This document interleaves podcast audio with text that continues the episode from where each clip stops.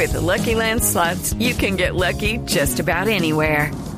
This is your captain speaking. Uh, we've got clear runway and the weather's fine, but we're just going to circle up here a while and uh, get lucky. No, no, nothing like that. It's just these cash prizes add up quick. So I suggest you sit back, keep your tray table upright, and start getting lucky.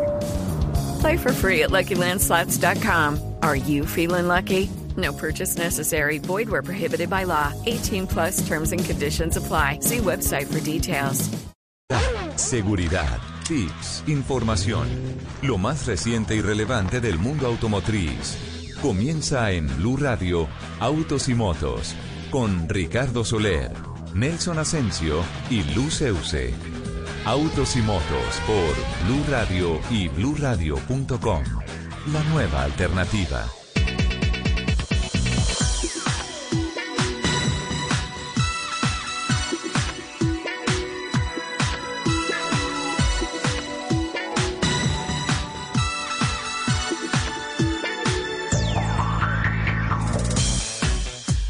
De la mañana, 13 minutos. ¿Qué tal amigos? Muy buenos días. Qué gusto saludarlos. Es sábado, estamos en Blue Radio. A esta hora tradicionalmente estamos arrancando las dos horas que dedicamos a la industria de los autos, las motos, la competición a motor, infraestructura, seguridad vial. Como lo reiteramos sábado tras sábado, todo lo que tiene que ver con esta apasionante industria que se mueve sobre ruedas.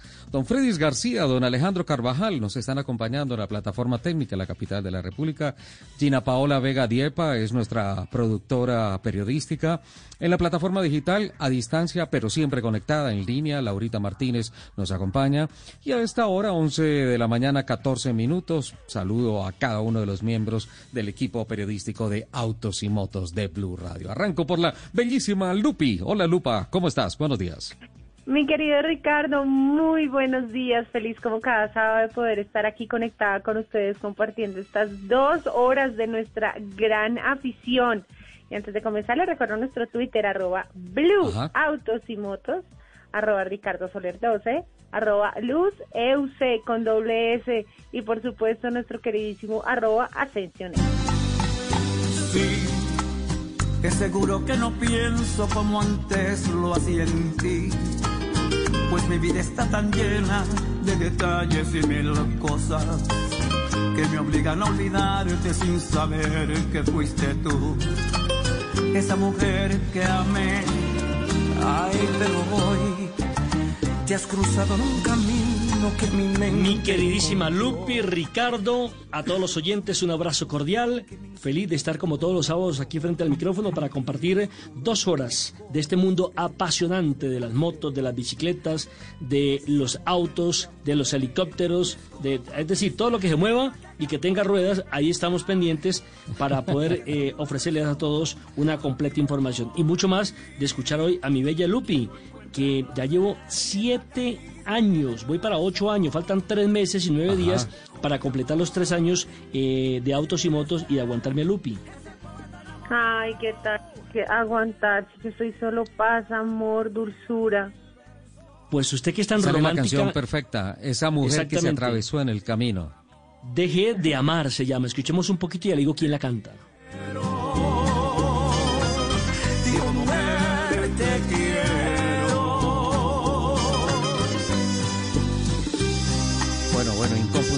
Es un bolero. ¿no? Ricardo, este es un bolero. A ver, Sí, lo canta bolerazo. un señor que se llama Luis Felipe Muñiz y Mark Anthony. ¿Usted sabe quién es Luis Felipe Muñiz? Cuénteme, por favor. El papá de Mark Anthony, papá e hijo en esta canción. Ah, vea, espectacular. Ahí, ahí está contando el papá. Escucha el papá. Descubro soy un hombre solo que ahora vive por vivir, que no encuentra el placer ni en la caricia ni en el beso, porque dejó de amar. Bueno, genial, genial. Muy bien, muy buena nota, don Nelson Asensio. Eh, Eh, ¿por esta música es para nosotros los ro- esta música es para nosotros los románticos, ¿cierto, Ricardo?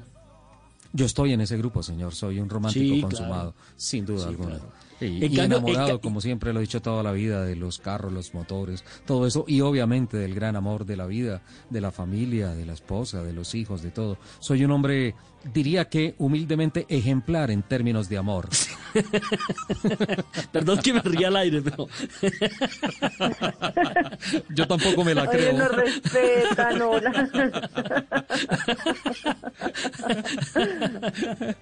Dele paso a don Fernando Jaramillo, por favor.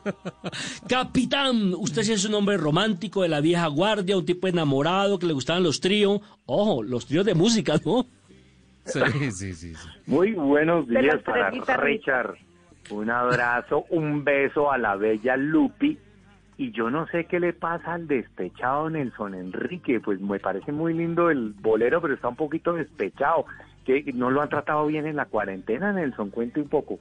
Lo que pasa, capitán, es que yo nunca escucho las canciones porque tengan algún significado especial o porque tenga tusa o algo, sino porque me gustan. De hecho, si alguna canción sale con alguna parte de mi vida, esa no la escucho ni mucho menos la pongo al aire. Pero me pareció interesante escuchar a Luis Felipe Muñiz, el papá de Mar Anthony, porque tiene una voz preciosa. Y no conocía, la verdad yo no sabía hasta hace muy poco, que el papá cantaba también, ¿eh? Un fantástico bolero, delicioso para oírlo en esta cuarentena, qué rico. No, me parece muy bien, lo, sentí un poquito como despechado, eso fue, pero no, seguramente lo que usted dice es cierto, no, no, no le para muchas bolas a la letra, sino sencillamente le gusta la música y así la oye. La música la música, sin duda alguna. Bueno, señores, después de este saludo, quiero invitarlos a que nos metamos de lleno con todo el contenido editorial que tenemos programado para el día de hoy. Eh, a lo largo de esta semana. Ay, no, nosotros siempre hemos sido un equipo muy unido y muy amoroso, no nos podemos dejar de amar. Muy amado, sí. Vale. Bueno, bueno, bueno, bueno, listos. Arrancamos. Bueno, mm, esta semana, como lo estaba reportando unos segundos atrás, eh, se generó una noticia mm, muy sensible para la historia de la industria del automóvil y en términos generales para la historia eh, de la industria en el país. Se registró la muerte de don Germán Montoya Vélez eh, a la edad de 100 años y un hombre que sin duda alguna eh, representa esa gran imagen, esa gran figura del emprendedor con una fe ciega en el país, con una fe ciega en Colombia, en la sociedad, con una vocación de trabajar por la gente, que nada menos que en su extensa y exitosa vida comercial logró eh, dar forma a la planta de Colmotores. Es el precursor del famoso, hoy en día conocido GM Colmotores. Don Germán eh, trabajó eh, por el bien de la industria del automóvil, por el crecimiento de esta industria. También trabajó en los más altos niveles políticos del país y pues sin duda alguna eh, tal vez hoy en día, hablando de las grandes personas de la industria del automóvil, cuando se menciona a don Germán Montoya, pues Tal vez hay personas que no saben quién es eh, y que no le reconocen su gran valor, por eso hemos decidido arrancar este programa haciéndole un reconocimiento a su obra, a su vida, recordando las cosas bellas, las cosas grandes, que fueron muchas las que hizo en su vida. Y hemos ah, contactado en estos momentos a Luz Ángela Izaza, que es la gerente de comunicaciones de GM Colmotores una periodista sensacional que compartió muchos años de su vida con don Germán Montoya, fue de hecho 20 años presidente de la GM Colmotores en el país y pues eh, una gran conocedora y que pues obviamente como miembro de la compañía eh, sabe y tiene el valor real de la sensibilidad que representa eh, la pérdida de don Germán. Luz Ángela, buenos días, bienvenida a Autos y Motos de Blue Radio y pues bueno, creo que más que lamentar la muerte de don Germán, tenemos que celebrar su vida y su obra. Sí, a Ricardo, Nelson, Lupi, a todos eh, sí, efectivamente es una gran oportunidad para conmemorarlo. Esta semana todos hemos hecho eh, grandes homenajes a don Germán. Desde la planta, hicimos un minuto de silencio al arrancar el turno del segundo día de reactivación.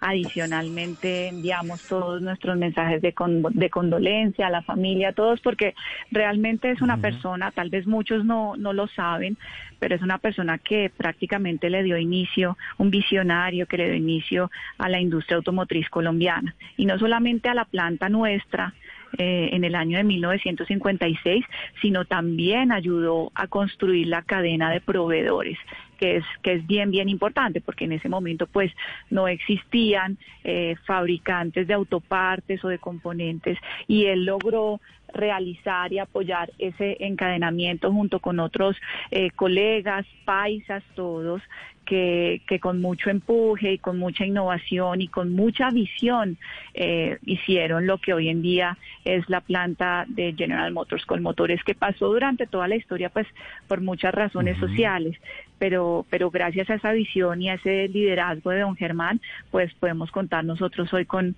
con una planta líder que fabrica automóviles en el país y con muchos eh, empleados, más de 22 mil que han pasado a lo largo de nuestra historia, agradecidos y honrados por esta labor de don Germán. Luz Ángela, eh, un avanzado para la época, porque a los 27 años alcanzó a ser vicepresidente de Coltejer, trabajando en Antioquia y de ahí se viene al centro del país a radicarse, a montar su taller, a hacer también algunos negocios con telas y a, y a tratar de darle forma a, a su idea, a su sueño, por lo cual muchas veces le dijeron que estaba loco de remate, que era imposible hacerlo. Y ante todo pronóstico lo hizo. Correcto, además era un visionario, como tú bien dices, estuvo en Coltejer, estuvo también en otras importantes empresas del país, con ese empuje que caracteriza a los paisas.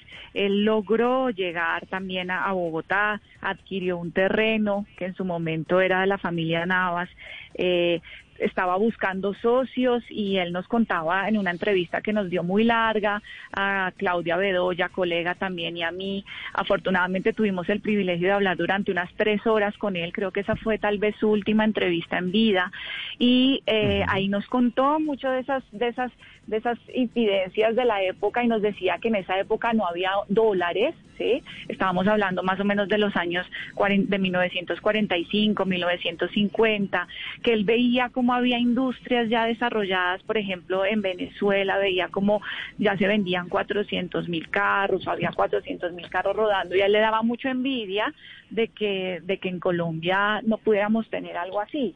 Entonces lo que hizo fue buscar socios, en su momento buscó a los socios ingleses de la British Motor Corporation y se fue para Inglaterra sin hablar inglés, eh, solamente con unos documentos que el gobierno le había dado diciendo que estábamos dando o que Colombia estaba dando unos beneficios arancelarios para las empresas que ayudaran a Acerías Paz del Río para fabricar eh, componentes asociados al acero.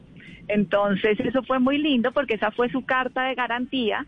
Ahí él no tenía plata, no sabía inglés, pero logró que los ingleses, que eran además muy pacientes y vieron en, digamos, en Don Germán y en, sus amigos, vieron unos, unas personas muy confiables, eh, accedieron, digamos, a hacer negocios y así fue con simplemente con una carta y al gobierno también le dijo lo mismo, les tengo unos inversionistas y así arrancó lo que fue pues las, las primeras obras, pero no, no arrancaron inmediatamente. Eh, don Germán, digamos que eso lo hizo en el año 56, pero más o menos sobre el 60 ya logró arrancar la planta. Fueron muchas vicisitudes las que él tuvo que pasar, incluso le rezaba al santo de su devoción, que era San Antonio, que lo tenemos allá muy decorado. Esta semana estuvo muy lindo, con flores en su homenaje. Sí, la fe a, San Antonio es una de las más bonitas historias que nos deja don Germán en, en, todos sus momentos difíciles, porque uno dice, venga, no, pues sí, se vino, ya había sido presidente, había trabajado con Coltejer, entonces el tema fue relativamente fácil, pero que despegara el negocio tardó por lo menos unos cinco o seis años, ¿no? cinco, sí, casi cinco o seis años y él estaba muy preocupado, entonces dijo, yo voy a mandar construir este San Antonio, le rezaba con mucho fervor y finalmente en, el, en 1962 se logra producir el primer vehículo que es el Austin, que acá se denominó el montañero, y era un camioncito eh, de chasis corto y también había versión de chasis largo. Y después en ese Austin fue que vino el príncipe Felipe de Edimburgo, muy, muy, un, acontecimiento para la época y para el país, porque nosotros tenemos fotografías de, del año en que viene el príncipe de, de Edimburgo, el año 62, que además son muy contemporáneos, tanto el príncipe de Edimburgo como don Germán nacieron el mismo año, en 1921. En realidad, don Germán cumpliría 99 años. Yo recuerdo que Ricardo... Yo recuerdo que Ricardo cubrió esa entrevista. Ah, no, no. Y, también, y también para que, para una precisión, no es que yo conociera a don Germán desde hace muchos años. Yo llevo, yo llevo años, yo llevo años, pero no tantos. Eh, sí llevo ya cerca de 15, 16 años, pero es que por mi trabajo, por todos los libros históricos que he hecho y por las entrevistas que he podido tener con él y los encuentros, porque lo tuvimos en el 2016 en los 60 años de nuestra planta, donde en su momento el presidente Santos le hizo un homenaje, también nuestro presidente de ese momento, Jorge Mejía. Entonces creo que, que ha sido la oportunidad para conectarme con él, con su vida, con parte de su familia y tratar de honrar ese legado que, que nos ha dejado. Sin duda alguna. A propósito, ya que hablas de ese reconocimiento de la celebración de los 60 años con la visita del presidente eh, Juan Manuel Santos de entonces, Mm, también vale la pena recordar que, que, don Germán escaló a los más altos niveles de la política, ¿no? Siendo eh, la mano derecha del presidente Virgilio Barco Vargas y teniendo que afrontar grandes decisiones desde Palacio en una época muy difícil en términos de seguridad para el país. Es más, a él le secuestraron la hija, recuerden. La hermana. Eh, un, hijo y la hermana. Sí, él fue, él fue With lucky landslots, you can get lucky just about anywhere. Dearly beloved, we are gathered here today to. Has anyone seen the bride and groom? Sorry, sorry, we're here. We were getting lucky in the limo and we lost track of time. No, Lucky Land Casino, with cash prizes that add up quicker than a guest registry. In that case, I pronounce you lucky. Play for free at LuckyLandSlots.com. Daily bonuses are waiting. No purchase necessary. Void were prohibited by law. 18 plus. Terms and conditions apply. See website for details. Eh, digamos que, como tú bien dices, también fue un actor muy importante en la política eh, y estuvo al mando de importantes proyectos bajo el gobierno de Virgilio Barco y tuvo que enfrentar la época más dura de la violencia, el secuestro, la muerte de su hermana. Eh, él, nos lo contó también con mucho dolor y con muchas lágrimas en, sus ojos. Es, es, un capítulo de su vida que, que claramente lo entristece, pero él volvía y, e iba al punto que, que para él lo más importante era la trascendencia de él era lograr la instalación de la industria en el país, no tanto fabricar el primer carro en sí mismo, sino lo que eso iba a representar. Y tenía una visión muy linda porque cuando nosotros inauguramos la planta de Soficol, que fuimos el primer fabricante de carrocerías en el país, él decía que, que eso era lo que él se imaginaba. Él pensó una planta para producir 40 mil vehículos al año motores en su época estaba pensada para producir 40 mil. Y hoy en día eh, la planta tiene una capacidad de 125 mil unidades más o menos al año. Y él dice que más o menos, en 2013 él nos dijo, más o menos en unos seis años deberíamos estar haciendo motores. Es decir, él decía, yo quisiera que el siguiente paso de la fabricación ya de las carrocerías, como las está haciendo con motores, fuera, ojalá poder hacer motores. Y todos confiamos en que esa visión se dé para que la industria siga creciendo, para que todos pasemos este momento difícil que tenemos y que, y que sigamos apostándole a la fabricación de vehículos y componentes en el país con toda su cadena de proveedores, por supuesto.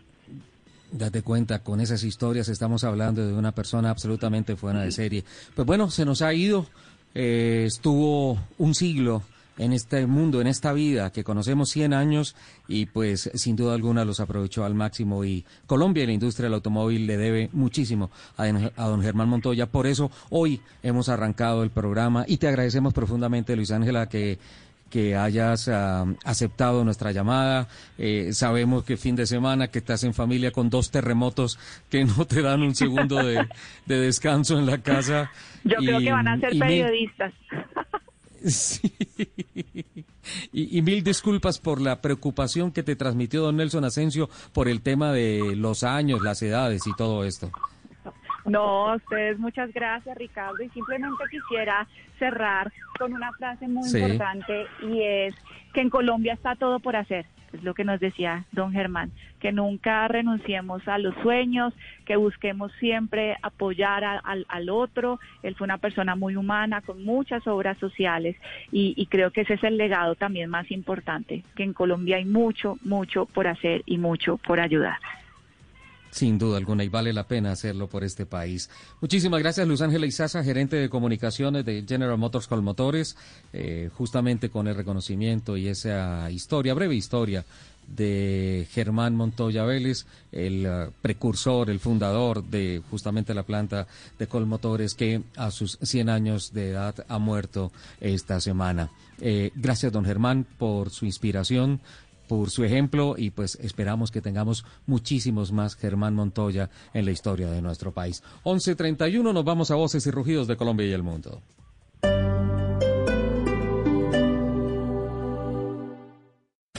Este sábado en Travesía Blue daremos una vuelta al mundo conociendo los deportes menos convencionales y su historia. En Viajando con Famosos, Pirri nos contará cómo los viajes le cambiaron la forma de ver el mundo. En el Taller de los Sueños, un restaurante de Bogotá y Medellín lleva toda la experiencia a la comodidad de su hogar. Este sábado, después de las 3 de la tarde, Travesía Blue por Blue Radio. Porque viajar sin salir de casa también hace parte de la nueva alternativa. Travesía Blue por Blue Radio y bluradio.com. La nueva alternativa.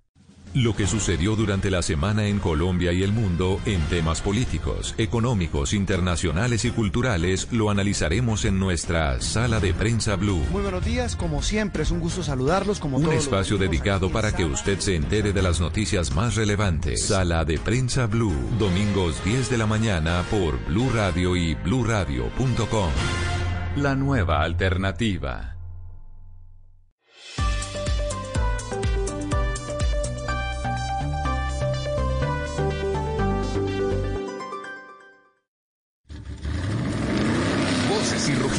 En autos y motos de Blue Radio. Voces y rugidos. El grupo FCA ha anunciado que vuelve al ruedo con todo su portafolio de productos gracias a un atractivo plan de beneficios que incluye financiación para la compra de cualquier vehículo nuevo sin necesidad de cuota inicial. El plan permite al comprador llevar su carro sin cuota inicial y empezar a pagarlo en 2021. El beneficio aplica para los modelos Jeep Renegade, Compass, Cherokee, Grand Cherokee y Wrangler, para Dodge Journey y Durango, Fiat Mobi, Uno Way, 500X y la Ram 700 Express, B700 Rapid 1000, 1500 DT y 2500 DT. Adicional se podrá obtener un bono entre 1 y 3 millones de pesos de descuento. Los modelos del grupo Fiat Chrysler Automóviles son distribuidos en el país por SKBRG Colombia. Hyundai Motor Company y Sony Pictures Entertainment anunciaron que eh, han iniciado una asociación promocional de imágenes que presentarán los nuevos modelos y tecnologías de fabricante de automóviles en las próximas producciones de Sony. Eh, según el acuerdo, Hyundai también ofrecerá un apoyo muy importante en marketing. Los nuevos modelos y tecnologías de Hyundai Motor aparecerán en cinco de las próximas películas de Sony, incluyendo Uncharted en junio de 2021, eh, la secuela de Spider-Man Far For Home en noviembre de 2021, la secuela de Spider-Man Into the Spider-Verse en el eh, octubre de 2022 y otras por determinar. A raíz de la cancelación de los eventos deportivos por el coronavirus, el Automóvil Club de Oeste, en conjunto con la FIA, decidieron dar forma a una edición virtual de las 24 horas de Le Mans, en la fecha que se iba a llevar a cabo la competencia real. Ante el anuncio, el equipo de Roger Penske confirmó su participación con los pilotos Juan Pablo Montoya, Dave Cameron, Simon Peyot y Richie Taylor. La carrera se llevará a cabo el 13 y 14 de julio próximo el Team Penske ha considerado su intención de ir a competir en la categoría principal de esta carrera, aprovechando la inminente homologación de los prototipos de FIA, WS e IMSA.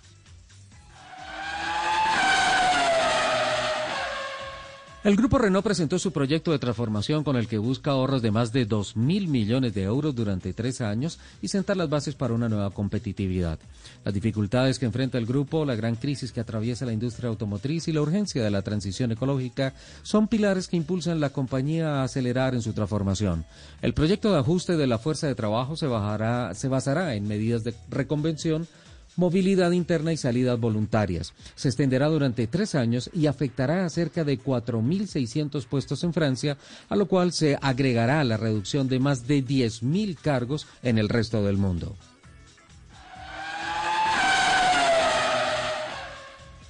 Kia Motors ha anunciado una actualización significativa al Kia Río de cuarta generación el modelo presenta una gama de mejoras para revitalizar la posición del automóvil dentro del segmento B. El nuevo Río presenta como gran novedad el primer tren motriz híbrido suave de gasolina de Kia. Incorpora también una transmisión manual inteligente de embrague por cable que aumenta la eficiencia. El nuevo Río está a la venta en Europa para el tercer trimestre de 2020. Se venderá con una garantía de 7 años o 150 mil kilómetros, lo primero que ocurra. El campeonato IMSA, en el que participan los pilotos colombianos Juan Pablo Montoya, Juan Diego Piedraíta y Gaby Chávez, oficializó su programación para las carreras de Daytona y Sebring, con las que reactivará su actividad en pista comenzando el mes de julio próximo. Los equipos solo tendrán actividad en pista sábado y domingo. Habrá una sola sesión de prácticas, una sesión de calificación, un calentamiento corto y carrera se ha autorizado un máximo de 15 personas por equipo, incluyendo al piloto, por supuesto. Después del buen reinicio que tuvo NASCAR en, Darlington, INSA espera con grandes expectativas su retorno a la competencia. Atención que los invitamos a que sigan aquí con la programación de autos y motos en Blue Blue Radio. ¿Estás bien? Si estás sufriendo algún tipo de maltrato, sientes miedo, tristeza o tienes alguna duda sobre tu vida sexual o tus relaciones familiares, podemos ayudarte. Entra a porquequieroestarbien.com, un centro de apoyo en línea para ti cuando lo necesites. Una alianza de la Fundación Santo Domingo y Profamilia, donde te acompañamos, te escuchamos y te ayudamos. Ingresa a porquequieroestarbien.com. Comunícate al 300-912-5231 o escríbenos a nuestro WhatsApp 320-616-2424 con el apoyo de Blue Radio. El balón venía para Faustino Aprila, con él está Altamirano. Muchas veces caí, pero siempre tuve que levantarme. Que no me tases sinvergüenza, que ese es un vago y todo lo demás. Siempre hablaron de mí y solo podía contestar en la cancha. por la parte derecha, continúa allí, despide el centro.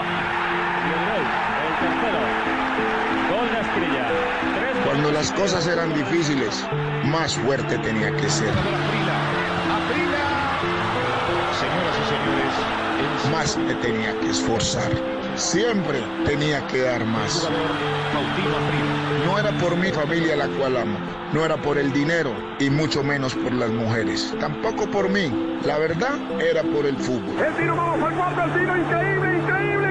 Soy Faustino Esprilla y estoy con Javier Hernández y el equipo de Blog Deportivo en Blue Radio. En cuarentena o en normalidad, hacemos lo que sabemos hacer. Radio. Blog Deportivo, lunes a viernes a las 2 de la tarde. Ay, Fausto, ven ya. Ya no más. Estoy en la radio. Blue Radio, la nueva alternativa. En Blue Radio, el mundo automotriz continúa su recorrido en Autos y Motos. 11 de la mañana, 40 minutos. Lupi, ¿Cómo así que ya hay noticias de que podría haber una afectación importante para el Salón del Automóvil de Ginebra empezando el año 2021? Sí, señor. Resulta que, bueno, por, por la mala situación financiera y generada por, por esta pandemia, eh, el Salón de Ginebra se podría aplazar hasta el 2022. Se había aplazado hasta el 2021, eh, pero ya va, ya digamos que el, déficit económico que tienen es tan grande que no lo podrían hacer.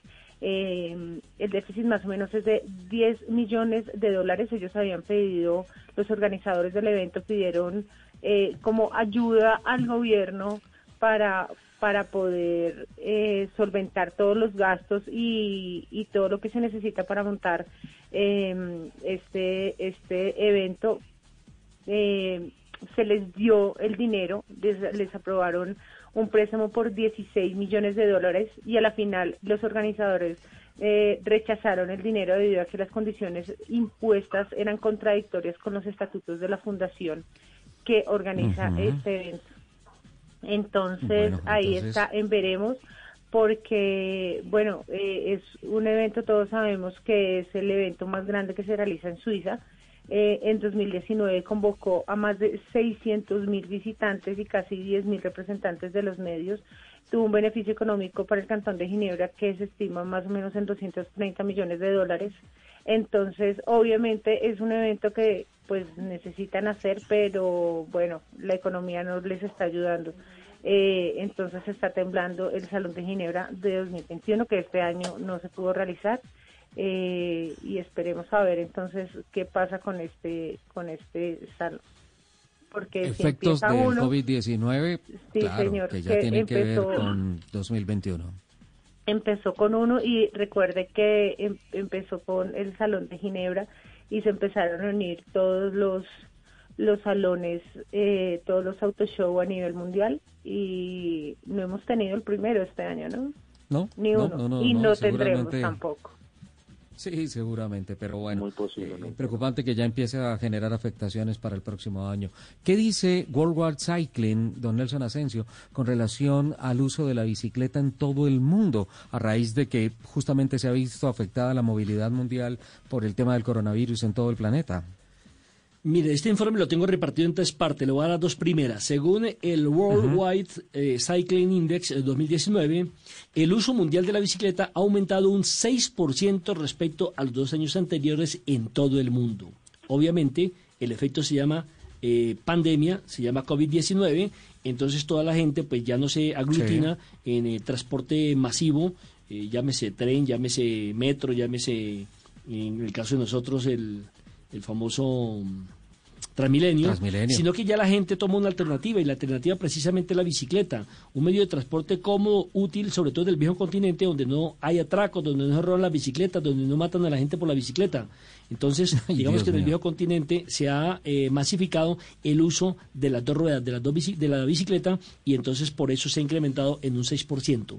Y atención, que según la Organización Mundial de la Salud, el uso de la bicicleta entre las grandes ciudades es el medio de transporte ideal para combatir la pandemia y segundo para hacer ejercicio. En estas dos eh, situaciones se ha mm, transado la Organización Mundial de la Salud en hacer ejercicio y de paso combatir la pandemia, evitando el contacto, el riesgo evidentemente con los demás. Bueno, interesante. Nos queda bebiendo el tercer punto para un poquito más adelante. Eh, porque sin duda alguna la complementariedad de la bicicleta en la movilidad inteligente, en la movilidad eh, precisa para las ciudades y ecológica está cada día creciendo, eh, más allá incluso del COVID-19. Sí, sin duda, Ricardo. Es más, le, puedo dar una ñapa antes del tercer punto. El Foro Económico Mundial destacó a Bogotá como una de las cinco ciudades del mundo donde más se usa la bicicleta. Entre las ciudades están Berlín, Budapest, México y Vancouver.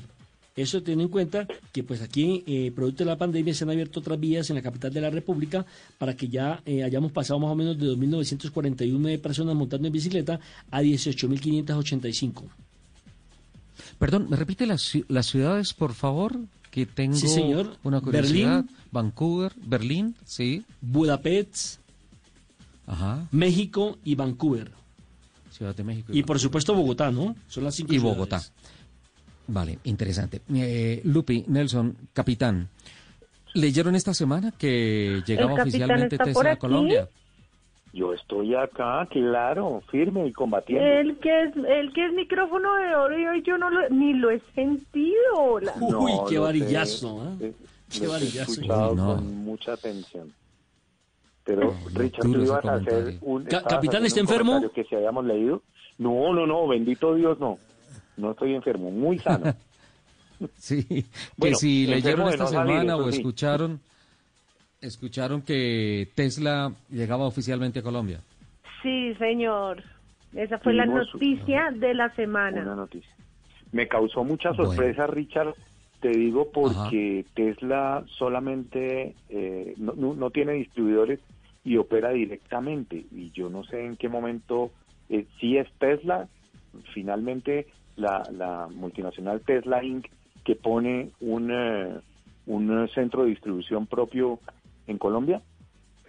Eh, exacto, y, me encanta esa, esa duda que, que, pones sobre la mesa, capitán, porque exactamente lo mismo pensé yo cuando dije oficial Tesla. Dije, ah, bueno, entonces Tesla viene, hace inversión en el país y crea su división Tesla Colombia, ¿no es cierto? Que, que es el tema. Entonces, a mí me pareció un poco raro. Eso sería lo que no pensaría, claro.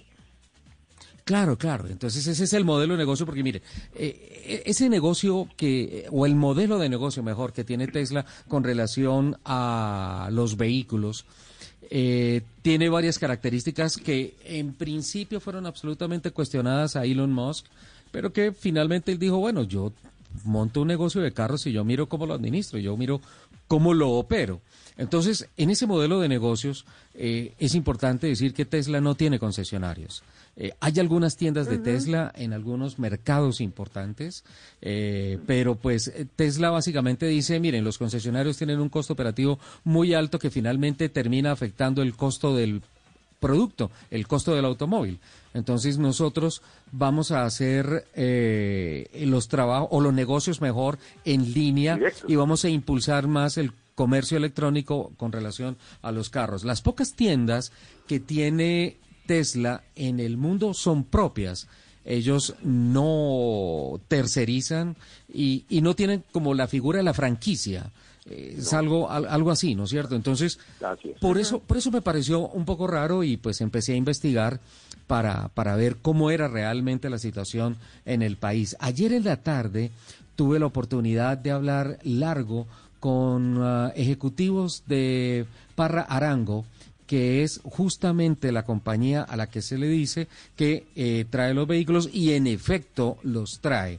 Eh, sin embargo, ha habido un tema de desinformación en la comunicación porque no es Tesla oficial en Colombia es Parra Arango, que ha hecho la importación de vehículos, que tiene la autorización para ponerlos en la vitrina, pero, igual los carros que trae son Tesla. Igual los carros que trae son Tesla. Sí, exacto, pero lo que pasa es que eh, no son Tesla Colombia o, no son Tesla Inc., como decía el capitán Fernando Jaramillo, sino que es una operación dentro de todo su portafolio de negocios de Parra Arango en el mercado automotor colombiano. Esa, es la primera gran precisión que hay que hacer. Exacto. Ahora, si dicen, bueno, pero los carros de Tesla sí están en Colombia. Claro. Y hablé con la gente de Parra Arango ayer y me dijeron, miren, la semana entrante ya pueden venir a la a la vitrina que tenemos en la carrera séptima con 129 en Bella Suiza y van a encontrar los Model 3 que son los vehículos que en primera instancia estamos importando. ¿Qué me ibas a preguntar, Lupi? Eh, todo el tema, por ejemplo, de eh, mantenimientos, postventa, porque pues obviamente cuando lo hacen eh, de, manera independiente, que no es directamente de la marca, o sea, no es una filial de la marca, sino que los están importando eh, otras personas. El tema del, de postventa, repuestos, todo. porque obviamente, obviamente el tema se complica. Claro, y para darte, y, no, fíjate que no se complica. Por el contrario, eh, encuentro en el comunicado de prensa que lo tenemos acá sobre nuestro escritorio de trabajo algunas comunicaciones importantes. Em, dice este comunicado, es extenso, estoy tratando de resumir buena parte de él sin sacrificar lo esencial de la comunicación. Eh, dice Parra Arango y compañía SA que se permite informar a todos los medios y fanáticos de manera oficial que a partir de la semana del primero de junio de 2020, es decir, esta semana que empieza, podremos disfrutar de las de las más deseadas, una de las más deseadas marcas de vehículos, Tesla, 100% eléctricos, reconocidos por su excelente desempeño, autonomía y tecnología a un precio muy favorable. Y dicen, Parra Arango, que tal vez esto es lo más importante, importará los vehículos por medio de un mayorista que comercializa la marca en algunos países de América Latina. Pues para nadie es un secreto que Tesla actualmente distribuye sus vehículos de manera directa y online sin red de distribución exclusiva ni concesionarios.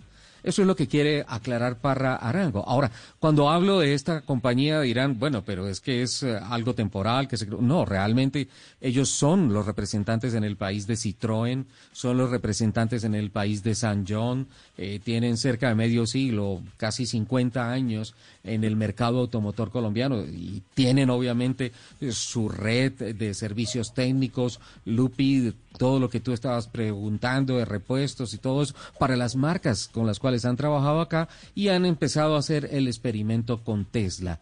De los vehículos, eh, estoy buscando en el comunicado, aquí están, que han traído, eh, son eh, seis unidades del Tesla Model 3. Tres de esas unidades son Standard Plus con autonomía de 402 kilómetros y las otras tres son Tesla de autonomía mayor dual motor de 518 kilómetros. Son seis vehículos de los cuales me dijeron cuatro ya están en Bogotá, dos aún están en zona franca en Santa Marca y dos o tres ya están vendidos acá en, acá en el país. Eh, se van a exhibir en la vitrina de ellos en la carrera séptima con 129 en Bella Suiza, al norte de Bogotá.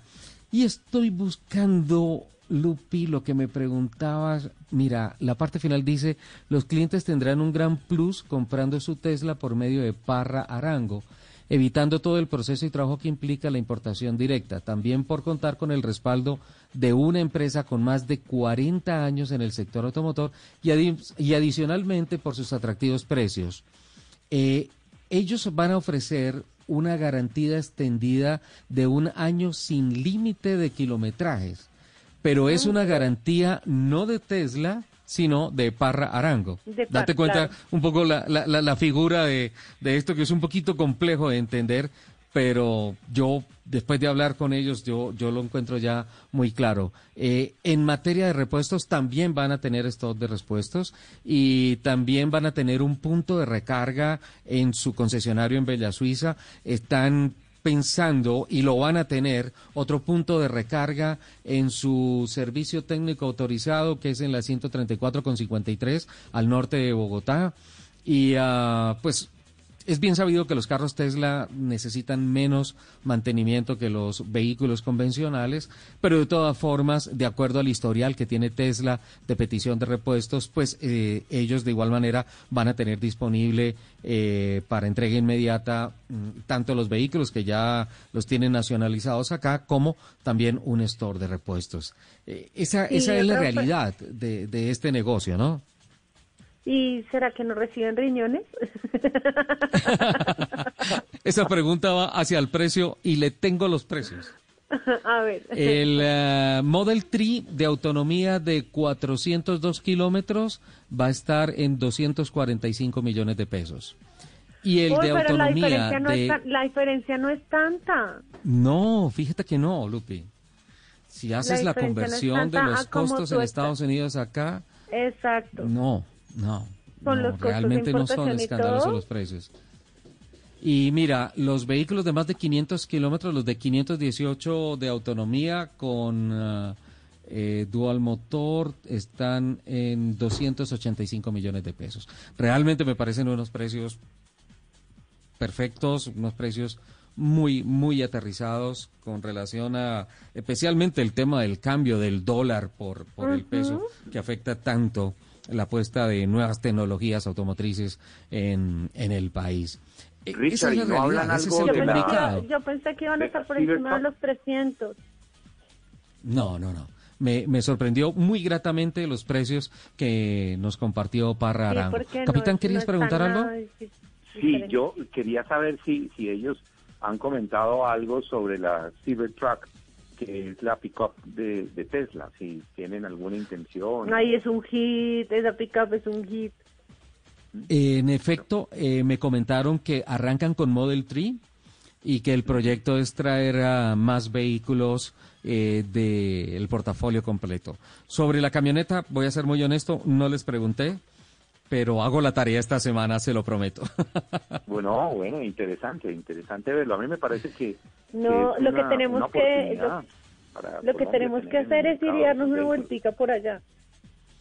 Claro, Lupi, esta semana ya se van a poder ver los vehículos en exhibición, como te decía en Bella Suiza, y, y me parece que, que teníamos que hacer la tarea, hablar, hablar con el representante de esta venta de vehículos, saber la realidad, todo el tema, porque se generó una inquietud muy grande con relación al tema de que eh, sí, eh, está eh, Tesla oficialmente en el país y pues es una noticia que pues eh, hay que mirarla bien por el modelo de negocio de, de Tesla, no en Colombia, sino en, en todo el mundo.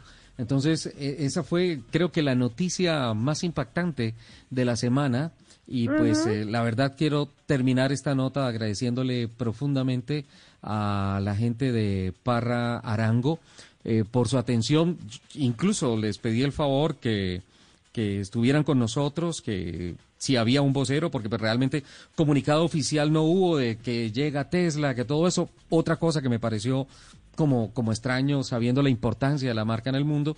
Pero finalmente ellos decidieron que a raíz de que había una información confusa y todo eso, preferían por el momento no hablar con los medios de comunicación, pero sí reconozco que me atendieron extenso ayer toda la tarde y me explicaron una a una cada una de las preguntas que les formulé, eh, con toda la claridad del caso, con, con toda la transparencia del caso, como es y como, como representa una marca como Parrarango, ampliamente reconocido en la industria del automóvil y pues sin duda alguna eh, mi gratitud inmensa por por ese mm, por esa bonita detalle que han tenido con el equipo de autos y motos de Blue Radio. Entonces, Tesla se- ah, y entre otras, hay más vehículos eh, Tesla que se hicieron por importación directa en el país. Creo que son siete vehículos más. Eh, si necesitasen alguna soporte, algún trabajo de mantenimiento, alguna cosa, Parrarango los va a coger eh, sin ningún problema. Ay, buenísimo. ¿Alguna, ¿Alguna otra duda, capitán? Lupi, No, a mí me parece que es una, una muy buena oportunidad, al menos para el mercado colombiano, que si, si tenemos un- una entidad como Parrarango que, que va a dar a- apoyo, soporte, servicio y, y vamos a tener una, una marca como Tesla en el país eh, con una buena representación, es una oportunidad muy interesante. El, el mercado Capitán. colombiano pues está creciendo mucho en eléctricos, ¿no? Capitán, y una gran apuesta. ¿Cuándo vamos a ir? Capitán, y una gran apuesta en un momento difícil, en un momento complicado para cualquier empresario, ¿eh?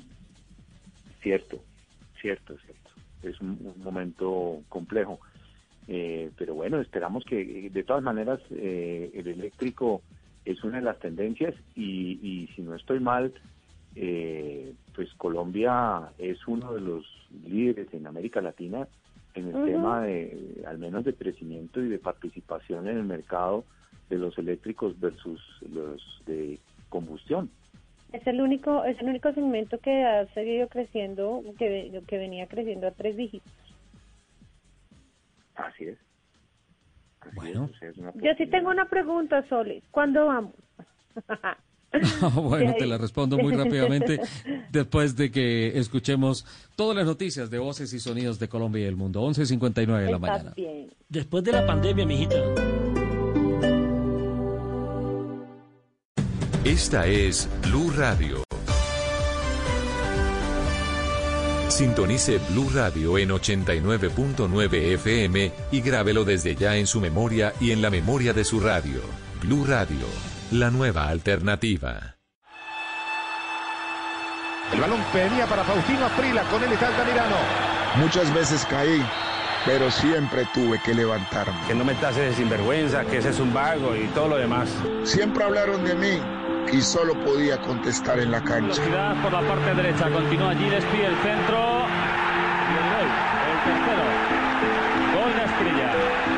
Cuando las cosas eran difíciles, más fuerte tenía que ser.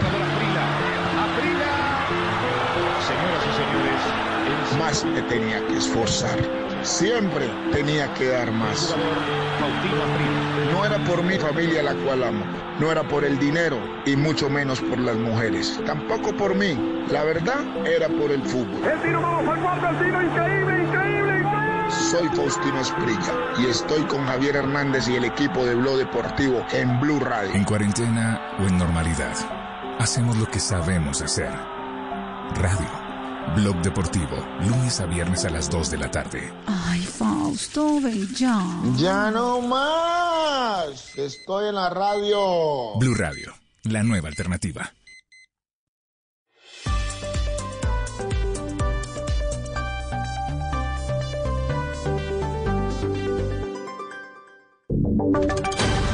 Voces y sonidos de Colombia y el mundo en Blue Radio y bluradio.com, porque la verdad es de todos. 12 de la tarde, un minuto. Bienvenidos a una nueva actualización de las noticias más importantes de Colombia y el mundo. Damnificados, damnificados por inundaciones en Barranquilla bloquearon una importante vía del sur de la ciudad. Hace cinco minutos despejaron y están dialogando con las autoridades. Ellos afirman que la propuesta de la alcaldía de alzar el nivel de las casas para evitar más inundaciones no solucionará el problema para todos los afectados. Diana Ospino. Pese al toque de queda que rige en Barranquilla, decenas de habitantes del barrio Rebolo que resultaron inundados tras el desbordamiento del arroyo Hospital la tarde anterior, bloquearon una importante vía para llamar la atención de las autoridades. Afirman que pese a anunciarse que subirán el nivel de 76 casas para evitar que se vuelvan a llenar de agua, este no sería la solución del problema. Aler Arrieta, uno de los damnificados. El caudal del agua no soporta el nivel y sale por las inundando todo el sector. La alcaldía habla de unas 76 viviendas priorizadas para alzar, pero realmente esa no es la solución, porque hasta las casas que están en unos niveles altos se inundaron. La comunidad señala que fueron unas 300 viviendas las que se llenaron de agua. La mayoría de afectados durmieron a la intemperie cuidando las pocas pertenencias que le quedaron y que hoy sacaron al sol tratando de secarlas. Diana, gracias. 12, tres minutos. Ante la poca reacción y presencia de la policía, habitantes de un barrio de Ocaña, norte de Santander, tomaron por sus propias manos la justicia y removieron lugares que estaban abiertos, donde ellos aseguran se estaba promoviendo el tráfico, la venta y también el consumo de drogas. Cristian Santiago. Cansados por la presencia de varios jóvenes consumidores de alucinógenos y quienes además se dedican a cometer hurtos, los habitantes del barrio Los Sauces, ubicado en la zona norte del municipio de Ocaña, decidieron actuar para mitigar este foco de inseguridad. La escasa presencia policial y la no respuesta a los llamados realizados a la línea de emergencia llevó a que los ciudadanos se unieran y salieran a las calles para identificar los lugares en donde se expende y consumen alucinógenos. Luego obligaron a los drogadictos a que salieran del barrio bajo la advertencia de no regresar. Las denuncias realizadas a las autoridades y medios de comunicación dan cuenta de que el barrio estaba inseguro por los hurtos y además varios de estos consumidores estaban cobrando peaje para dejar ingresar personas y vehículos. Ante esta denuncia, las autoridades como la Policía Nacional no han entregado ninguna información ni sobre el por qué no acuden a los llamados de la comunidad. 12, cuatro minutos. Cambiamos de tema. El máximo cabecilla de las disidencias de las FARC, alias Gentil Duarte, estaría detrás del enfrentamiento de campesinos contra el ejército en zona cocalera, cuando los pobladores de una vereda que queda entre Meta y Caquetá se opusieron a la erradicación de cultivos ilícitos por parte de los uniformados. Damián Landines. María Camila, hablamos específicamente de una zona conocido como el Guayabero y en donde la Fuerza de Tarea Conjunta Omega está señalando que la población se enfrentó el ejército aparentemente obligada por alias Gentil Duarte, uno de los máximos cabecillas de las disidencias de las FARC y todo esto para evitar que se adelantaran labores de erradicación contra cultivos ilícitos en esa zona. Hablamos con el general Raúl Flores y así lo confirmó a Blue Radio. Y en, y en algunos casos la intimidación de grupos armados al margen de la ley obliga a muchas personas, incluso a contra de su voluntad, actuar de manera eh, agresiva contra, contra la fuerza pública en su función, y en este caso contra el ejército, lo cierto es que en algunos sectores han criticado la actuación de los soldados y han calificado hasta que hubo un abuso de autoridad. Sin embargo, el general Flores insiste en que tiene todas las pruebas para demostrar que el ejército también fue víctima durante este enfrentamiento.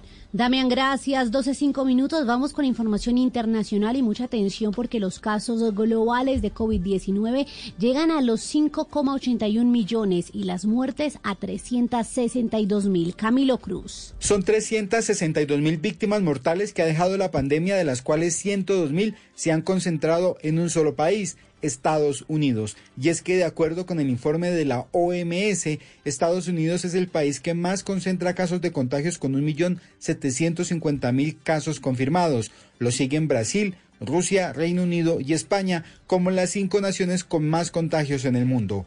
El organismo internacional también ha resaltado que en Europa y Asia Pacífico la curva de contagios ha disminuido, caso contrario al resto del mundo donde siguen en aumento los casos y en donde el continente americano se ha convertido en el epicentro de la pandemia con 2.670.000 contagios. A las 12.07 minutos vamos con información deportiva. El América de Cali suspendió el contrato del futbolista Alexandre Guimaraes. Su representante dice que siguen en conversaciones. Joana Quintero. Así es, el próximo 14 de junio se vence el vínculo laboral de Alexandre Guimaraes, el técnico del América de Cali, y el club suspendió su contrato debido al alto costo del cuerpo técnico y tras la crisis sin fútbol. El equipo Escarlata en este momento no tiene cómo pagar estos altos salarios. Ander Fernández es el representante del costarricense y expresó en Blue Radio que siguen en conversaciones con Tulio Gómez, el máximo accionista de la América. Fue suspendido porque fue una decisión de la América. Inicialmente, pues me imagino que en motivo de la pandemia. Luego, pues bueno, pues me imagino que es una decisión administrativa también, ¿no? Por parte de, bueno, del máximo accionista y de todos los que se encargan del club. Entonces, nosotros lo que hicimos fue responder a dicha notificación, la cual también obtuvimos otra contrarrespuesta, insistiendo en la situación de suspensión por parte del cuerpo técnico. Y a partir de ahí, pues seguimos hablando. Así está la situación en estos momentos. Guimaraes viajó desde el pasado mes de marzo a Costa Rica y posiblemente su regreso pueda ser en septiembre, cuando se habiliten los vuelos internacionales en Colombia. Noticias contra reloj en Blue Radio. 12.7 minutos. La noticia en desarrollo. Una zona de Chapinero Alto en Bogotá está sin servicio de gas luego de que un camión se estrellara contra una vivienda. El accidente no dejó lesionados, pero sí una afectación a la tubería del gas que en estos momentos está siendo reparada por funcionarios de la empresa Vanti. Esto es exactamente en la calle 65 con carrera cuarta A.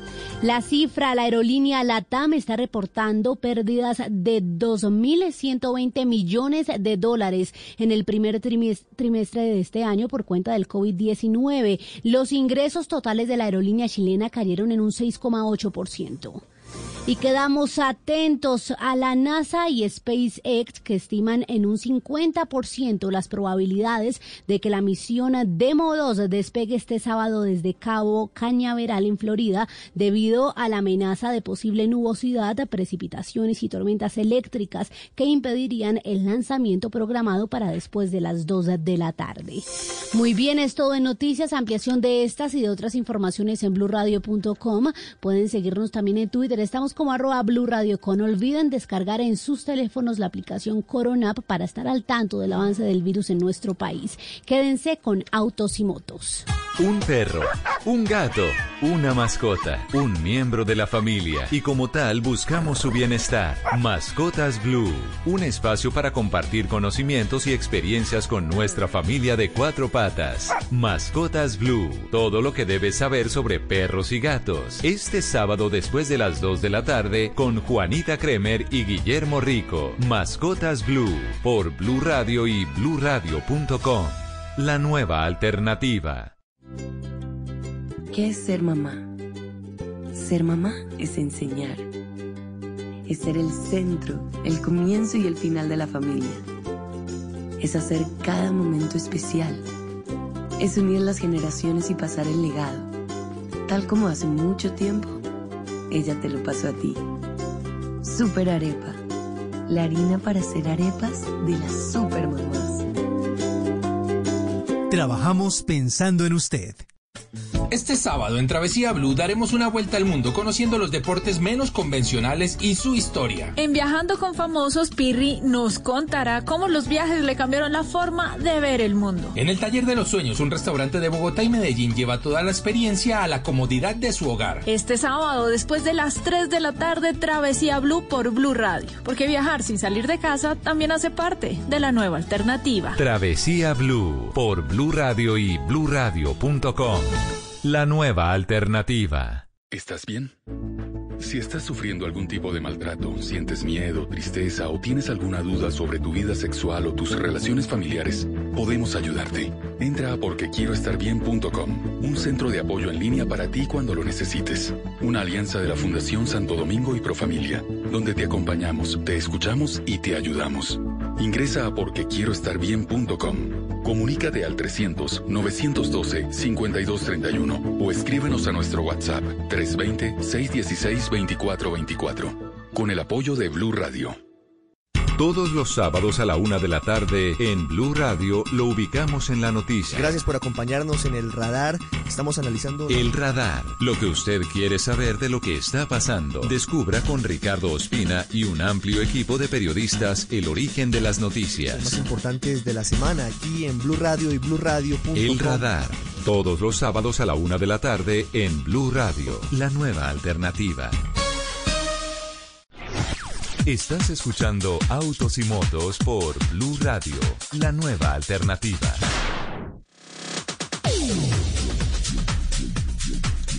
Doce del día, 11 minutos. Arrancamos nuestra segunda hora de Autos y Motos. Eh, teníamos pendiente, don Nelson Asensio, parte del informe de las bicicletas de Worldwide Cycling, ciclismo alrededor del mundo. Bogotá está destacada como una de las ciudades más importantes de la promulgación de esta movilidad ecológica en la ciudad. Eh, pero también hay noticias de la Organización Mundial de la Salud al respecto y de el plan de la alcaldía para el uso de la bicicleta y la patineta en, en las calles de la ciudad que pretende ser la capital mundial del ciclismo. De la bicicleta. Sí, sí, señor. Sí, porque del ciclismo hace rato lo somos, a nivel mundial, con la participación de los escarabajos colombianos en eventos de talla internacional. Don Richie, pues le cuento. Completamente de acuerdo contigo. Sí, le cuento, lo que pasa es que me perdió el informe. Voy a improvisar acá un poquito. Mire, lo cierto es que en la capital de la República se han eh, colocado nuevos corredores. Antes, eh, digamos que hay nuevos 48 kilómetros más de vías que la alcaldía de Bogotá ha adoptado en esta época de pandemia para que la gente pueda, por esos andariveles, salir e ir a sus trabajos en bicicleta, ¿cierto? Eh, Hay que decir que también la alcaldía le ha dicho a los parqueadores públicos que deben destinar el 20% de sus cupos para estacionamientos de bicicleta. Y asimismo anunció que deben implementar una estrategia de seguridad para reducir delitos contra peatones y usuarios de patinetas y bicicletas, como un plan eh, para darle mayor facilidades, obviamente, a los ciclistas. La campaña de la alcaldía se llama La Nueva Movilidad. Y, por ejemplo, tiene que ver con lo siguiente. Antes de iniciar usted un trayecto, ¿sí? debe limpiar la bicicleta con una solución de agua y jabón, haciendo especial énfasis en puntos de contacto eh, fundamentales, como son, por ejemplo, el manubrio, los frenos, el sillín, los pedales, ¿sí? los accesorios. Usted tiene que llevar, recordemos, un guante, luces reflectivas, gafas. Y este proceso, no se le olvide a nuestros oyentes que debe hacerlo con guantes y tapabocas y en un lugar totalmente apartado para evitar precisamente contagio con una tercera persona. Usar tapabocas durante los desplazamientos y mm, prendas largas, de, mangas largas, sobre todo para cubrir todo su cuerpo. Y mantener la distancia respecto a las demás personas casi que de dos metros, porque he visto que no, vienen ahí eh, uno a uno, eh, hablando, charlando, casi que pegados las dos bicicletas de forma paralela, ¿cierto? Eh, recomendaciones específicas como por ejemplo no tocarse la cara, bañarse cuando llegue al apartamento, eh, desinfectar la ropa, eh, sobre todo el, el- calzado, ducharse. Es lo que se más o menos la recomendación de la alcaldía de Bogotá para esta eh, temporada en donde recordemos a los oyentes que acaban de pronto llegar a la sintonía de autos y motos y que no han escuchado noticia que esto se va de largo hasta el primero de julio estaremos en confinamiento estaremos todavía en cuarentena Sí. esperando que esa curva eh, se aplane que baje un poco porque es que hay sectores de la capital de la república para ser más concreto como por ejemplo Fontibón donde usted va y la verdad es que el comercio está como cualquier día normal, como si fuera un 31 de señor. diciembre, donde todo el mundo está vendiendo afuera, donde todo el mundo tiene las cacharrerías abiertas, donde la plaza de mercado está a disposición de todo el mundo y se les olvida que estamos en una pandemia, se les olvida el riesgo que estamos generando de por no cumplir las eh, reglas o las instrucciones que ha dado la alcaldesa mayor. Sin duda alguna. Lupi, a propósito del gobierno distrital, ¿cómo así que hay preocupación en la Secretaría de Movilidad porque podría haber engaños con la venta de falsos permisos, es decir, ese bono solidario de dos millones de pesos para poder utilizar el vehículo todos los días. ¿Cómo, cómo así que hay No. preocupación? No, eh, lo que pasa es que aquí echa la ley, echa la trampa y nosotros somos lo más de emprendedores, imagínense. Y entonces ahora, ahora eh, nosotros, digamos que la ciudadanía, las empresas tienen que hacer un registro en una base de datos, en un sitio web dedicado para tal fin que lo dio la que lo dio la alcaldía de Bogotá para que registre sus empleados y ellos puedan movilizarse Sí. digamos que no se emite ningún carnet, ninguna ninguna carta, nada de esto, pero sí está el permiso, o sea, es decir, si un policía lo para y pone en su base de datos su número de cédula, va a saber si puede transitar o no, si está trabajando o no. ¿Mm?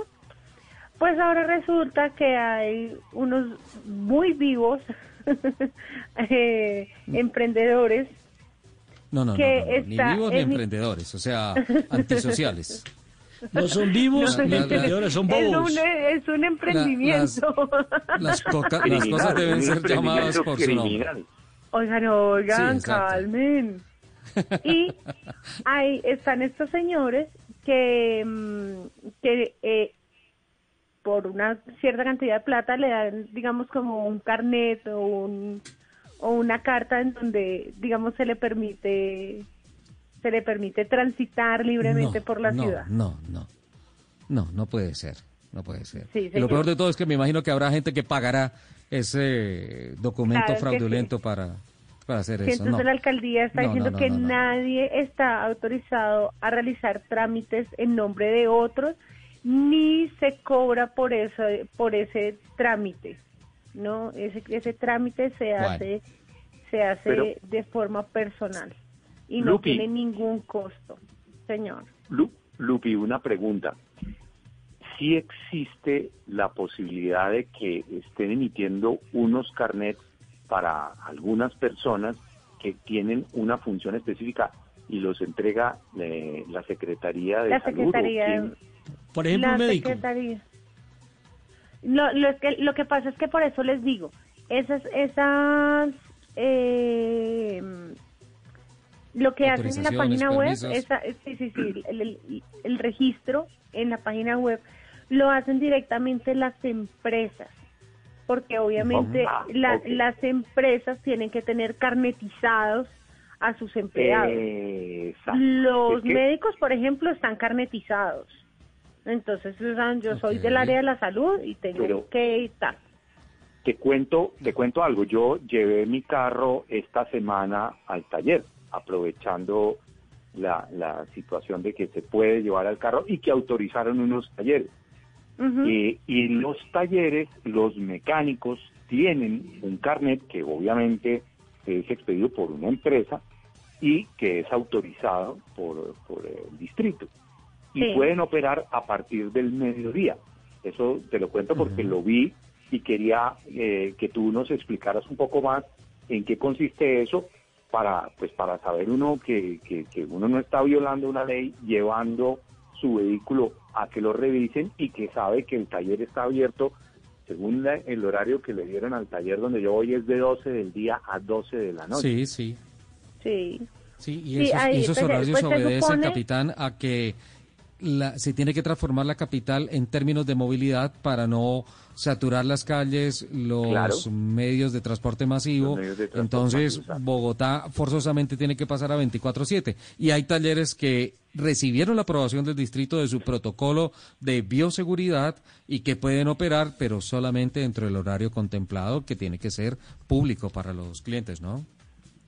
Pero ahí, eso ahí me- es donde está, ahí es donde está la pregunta creo que, me- que está haciendo el CAPI es, bueno, yo como cliente estoy infringiendo la ley porque el taller sí está abierto, pero yo que, digamos, no estoy trabajando, no tengo un permiso para salir, no, no estoy infringiendo la ley llevando mi carro al taller. Claro, hay ¿Eso es lo que contrariedades, estás Lupi. preguntando? Claro. Sí, sí, Básicamente es eso. Sí, básicamente es eso. Eh, ¿Cómo hago para llevar mi vehículo eh, si no tengo un carnet, no tengo un permiso, no estoy dentro de la clasificación de las eh, diferentes... La medida de, de excepción. Exactamente. Sí, hay, hay medidas de excepción y, y dentro de esas está el, por ejemplo, salir a hacer compra desde alimentos, de provisiones, en fin, todas los médicos, los periodistas, esas operaciones es, es eso. Ya hay 46 secciones autorizadas por la Presidencia de la República. El periodismo, por ejemplo, don Nelson. Eh, sí. Si hay que ir a Blue Radio, pues hay que ir a Blue Radio y hay que moverse en el automóvil. Sí, lo que pasa es que hay tantas excepciones, 46, que yo creo que de la misma policía tiene esa lista. Entonces todo el mundo se pega de ahí y, y hay, yo creo que hay, hay, ciertas contrariedades en este caso, ¿cierto? Porque o todos en la cama o todos en el suelo. Entonces usted ve eh, gente, por ejemplo, que dice, hay que salir a mercar una sola persona. Y usted ve las parejas y mire lo que le pasó a la alcaldesa, que con su pareja salió a mercar y terminaron sancionando a... a, ahora se me olvidó el nombre de, de, la, de la senadora. A la esposa. Eh, a la esposa, sí, exactamente. Entonces, por ahí partimos con el mal ejemplo, ¿cierto? Y así usted los ve. O sea, aquí hay gente que sale a la calle sin tapaboca. Hay gente que van tres, cuatro personas en un carro, cuando lo máximo es tres, y eso comprobando que usted va para un sitio de trabajo. Como por ejemplo, repito, los médicos que son los que más tienen que salir para atender esta emergencia en la cual nos encontramos. Pero bueno, de todo hay en la viña del Señor, Ricardo. Sí, sí, señor. Y lo que sí creo una buena práctica y lo que sí creo que es eh, algo importante, finalmente aclarar el tema de que tengo que revisar en mi vehículo si lo puedo sacar, si puedo llevarlo a la oficina, al trabajo, al negocio, ya estoy autorizado. Eh, ¿A quién consultamos eso, don Nelson Asensio? Uy, buena pregunta, buena pregunta porque eso no está claro en la reglamentación. Eso no está claro en la reglamentación. Entonces, sí, se abren, por ejemplo, los talleres para que la gente no tenga tantas pérdidas y comience a trabajar, pero ¿con qué clientes? Si los clientes aparentemente no pueden salir. Y si usted no lleva el carro es, ahora... Es el dinamismo de la economía. Claro, y si usted no lleva el carro, ahora que hay menos congestión, entonces ¿cuándo lo lleva? Porque yo prefiero a alguien que vaya y lleve su carro eh, bajo todas las medidas de, seguridad eh, que ha decretado el, presidente y la alcaldesa de Bogotá y vaya adelantando ese trabajo y no cuando se reabra todo, entonces que haya sobrecupo, por ejemplo, en los talleres. Exacto, exacto. El tema es que hay que ir trabajando con previsión, hay que ir alistando el automóvil, hay que ir eh, haciendo conscientemente el uso de las vías, de los horarios y todo esto, porque esto lo tenemos que aportar entre todos. Don Ricardo Osorio es el gerente de Autotrain y es una de las máximas autoridades con relación a, al buen cuidado, al soporte técnico, a la ingeniería aplicada al automóvil. Y creo que es una de las máximas autoridades para hablar de lo que hoy en día también la gente se está preguntando. ¿Cómo hago para el carro? ¿Lo prendo o no lo prendo? ¿En vacío lo acelero? ¿No lo vacío? ¿Cómo le hago el mantenimiento? ¿Cómo lo, lo, lo, pongo en condiciones eh, saludables para poderlo utilizar? Y por eso lo hemos decidido invitar a este programa. Don Ricardo Osorio llevaba mucho tiempo sin estar en Autos y Motos de Blue Radio, algo imperdonable, pero bueno, borrón y cuenta nueva. Bienvenido. A él sí, a él sí le, a él sí le, le cuadra lo de ustedes de que se casó ni más, ¿no? Ahí. se le metió al matrimonio, Lupi. Muchas gracias a todos nuevamente por encontrar mi teléfono y llamarme. Creo que estar en este programa para mí es algo emocionante y sobre todo. Además es de los fundadores del programa. Sí, total de los fundadores, hemos hecho locuras desde el matrimonio que además me ayudaron a confabular allá mismo y eso para mí es especial cada... Oiga, es que, Richie, Richie, es que le cuento, todo el que pasa por aquí termina casado. Mire el caso de Ricardo Osorio, el caso de Ricardo Soler, el caso de esta niña que nos acompañaba, la que se volaba por las ventanas, de Jennifer. sí, sí, sí, sí, sí, mucho cuidado. sí, eh, pues gracias nuevamente por estar aquí. Saludo a todos los que escuchan este programa y pues nuevamente les repito, un placer escuchar a Lupi, escucharlos a todos por supuesto, cada sábado estoy en sintonía, mandé por ahí el número, no he cambiado de número y me dio la llamada. Qué bueno, muy contento por acompañarlos y por supuesto ayudarles con todas estas dudas, porque empezamos con unas cuarentenas eh, corticas, empezamos pensando que eran 15 días en el simulacro, un mes, y pues durante ese tiempo no pasa nada, van 60 o más días, y pues ya los cuidados son otros y sobre todo eh, pues hemos dicho, no, que viene después ya cuando lo voy a sacar, porque creo que se ha hablado mucho durante este tiempo y yo no dejo de recibir llamadas de amigos, de familiares, mire, me pasó esto, ¿qué hago con el auto? Lo saqué después de estos primeros 30 o 60 días y le suena, tiene estas cosas y creo que debemos aclararlo, qué debemos hacer. Muy en línea de lo que estaba hablando Lupi, no sé si llevar mi carro al taller, lo saco, no lo saco, tengo permiso o no. Eh, en mi caso, por ejemplo, después de 69 días o más sin moverse, eh, yo lo que hice fue saber que el taller estaba funcionando, tienen un servicio de recogida del vehículo, vinieron por él, se lo llevaron y lo devolvieron por ese mismo medio con las condiciones que eran para hacerle un mantenimiento que ya requería realmente era un tema de kilometraje, pero eh, no, no estaba seguro si podía salir o no al taller a hacerle alguna revisión. ¿Qué pasa después de estos días de tener un vehículo detenido tanto tiempo? salvo excepciones como los que han podido salir, los doctores, todos los de los servicios médicos eh, y servicios esenciales que deben salir en sus autos a rodar, pues no han sufrido mucho, salvo que ruedan mucho mejor en la calle, no tienen ese tráfico usual y, rodar es mucho mejor que estar detenido en, marcha mínima en esos trancones, así que la salud de sus vehículos va mejorando. Pero los que están guardados, eh, sí se les puede hacer una revisión.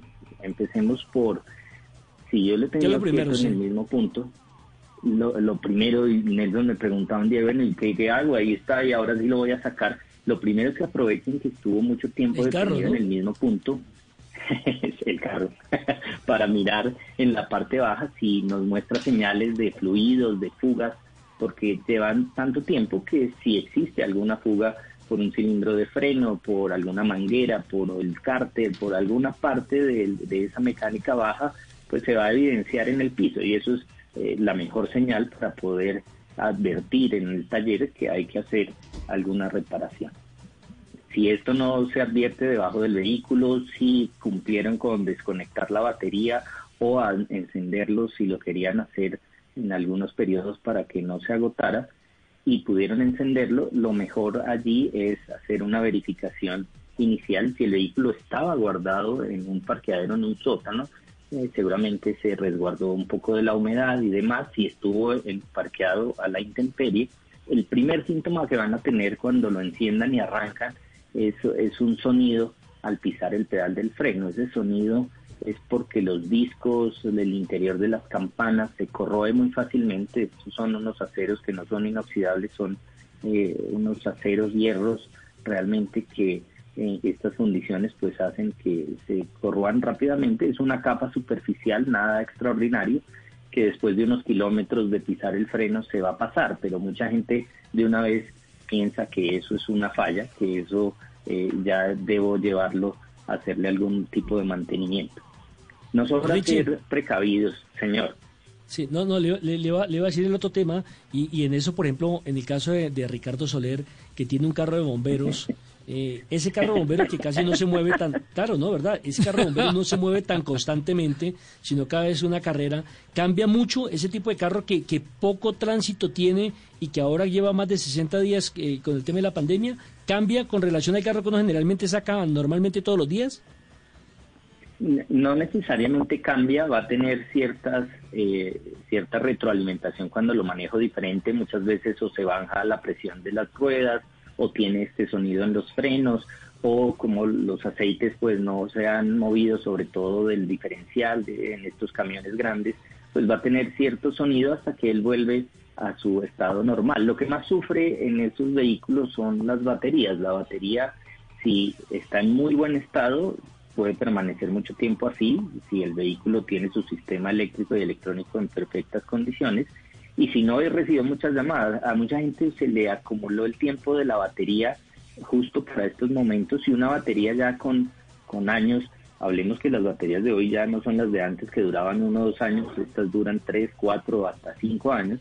Y me han llamado, ya mi batería cada vez que lo estoy tratando de prender a la semana es como que se siente arrastrado, como que no tiene la misma energía. Y las baterías, eh, cuando han estado en este, ya con varios años encima, muchos kilómetros, les va a pasar eso, les va a pasar que pues al no tener esa frecuencia de uso donde yo no advertía que ya tenía su fatiga, pues en estos momentos que se prende una vez a la semana o una vez al mes, pues va a tener seguramente unas descargas y ya pues eh, prescribieron, ya prácticamente hay que reemplazarlas. Esto de iniciarlo, lo inicio y doy una vueltita a la manzana y lo guardo, no funciona, pues las baterías no, no se recuperan de esa forma. Yo creo que eh, Soler debe tener un máster en cambios de batería de vehículos de soporte de carreras.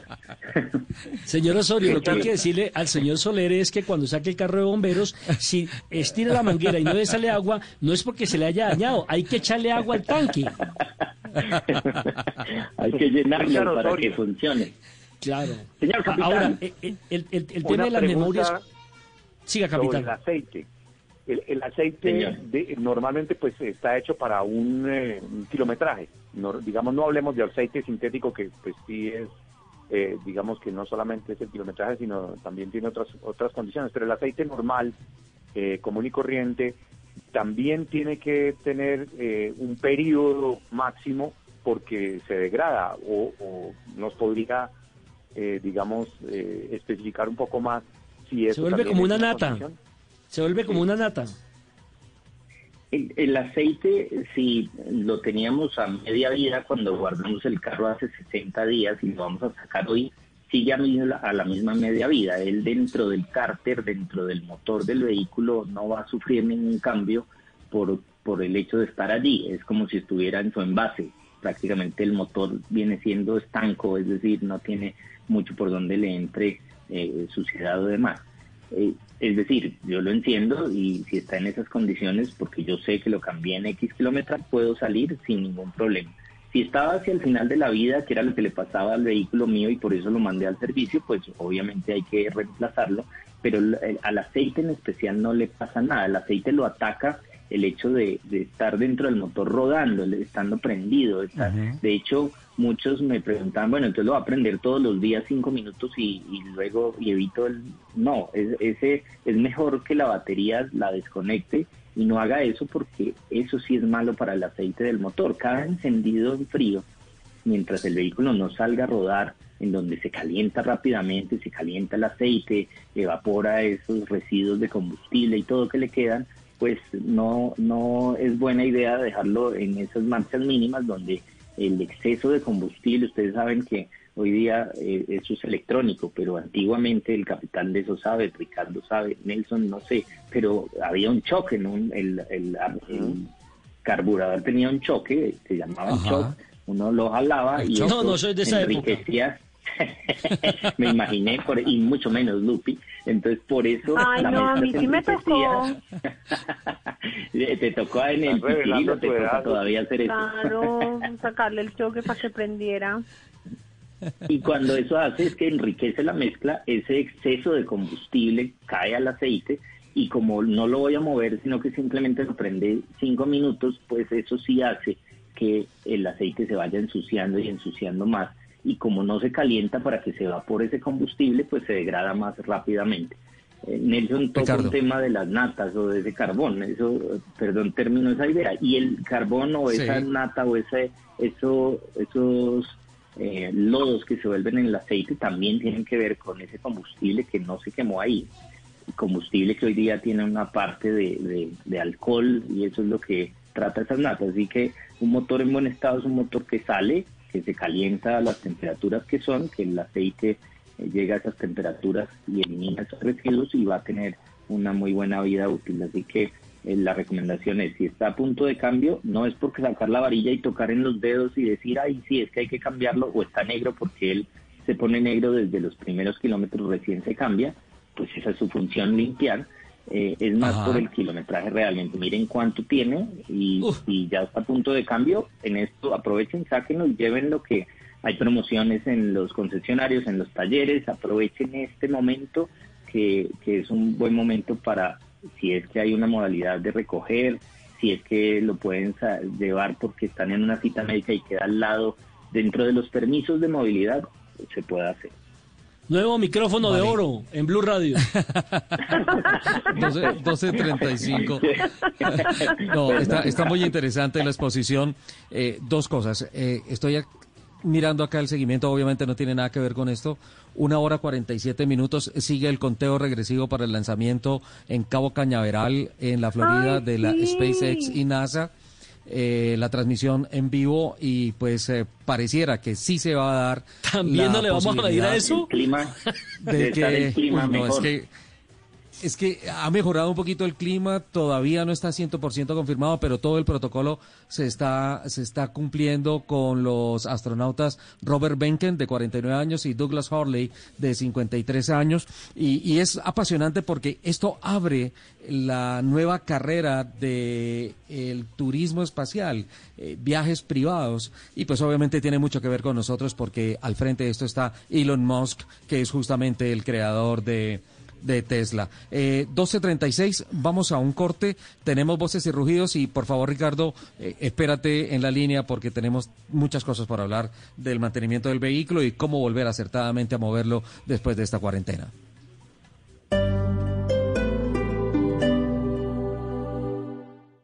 Padres con experiencia, padres nuevos, hijos únicos, con hermanos, abuelos que consienten, nietos que aprenden. Cada domingo vamos a construir un puente entre generaciones para que las familias crezcan y entre todos podamos cambiar el mundo. Generaciones Blue, un espacio del Blue Radio, con testimonios, guías, expertos e invitados que nos ayudarán a mejorar la vida en familia y las relaciones entre sus miembros. Generaciones Blue, este domingo a las 12 del día. Generaciones Blue, estamos cambiando el mundo de las familias colombianas por Blue Radio y bluradio.com.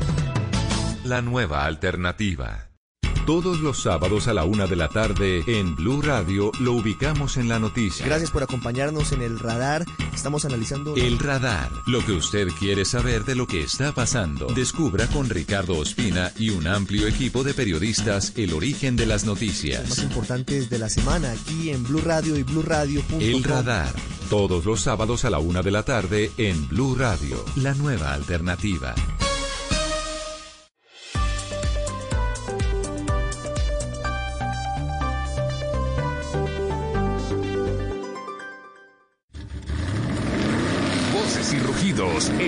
Y motos de Blue Radio.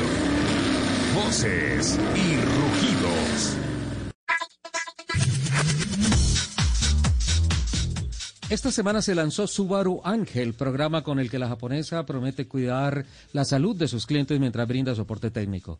Cumpliendo con rigurosos procesos de bioseguridad, el plan incluye el traslado de los vehículos de Bogotá hasta los centros de asistencia con las modalidades llave en mano o traslado en cama baja para su revisión técnica y posterior devolución, evitando que el propietario salga de su hogar.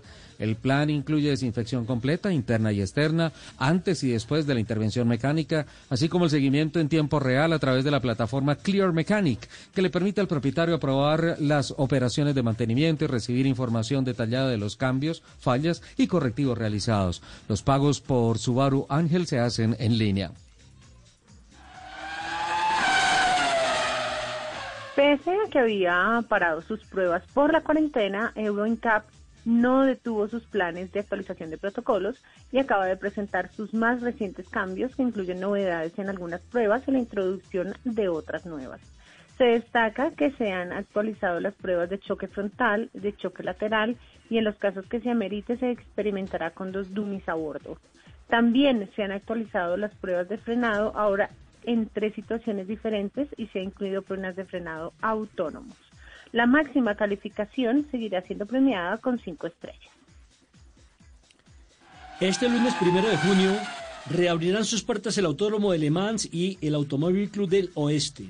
Tras recibir la aprobación del gobierno francés de los protocolos de bioseguridad, los fans podrán visitar el Museo de las 24 Horas de Le Mans, las tiendas de merchandising, la pista de karts, el centro experimental de Porsche y la pista principal para cursos de manejo en Porsche, prototipos con los carros propios para dar una vuelta al legendario circuito. Asimismo, se ha abierto la posibilidad de paseos o entrenamientos en bicicleta. Esta apertura representa el calentar motores para la carrera reina que está programada para el mes de septiembre. Adaptándose a las nuevas disposiciones y medidas promulgadas por la Organización Mundial de la Salud y el Ministerio de Salud y Protección Social de Colombia, el equipo de Chevrolet cambió su logotipo para invitar a todos los colombianos a usar el tapabocas.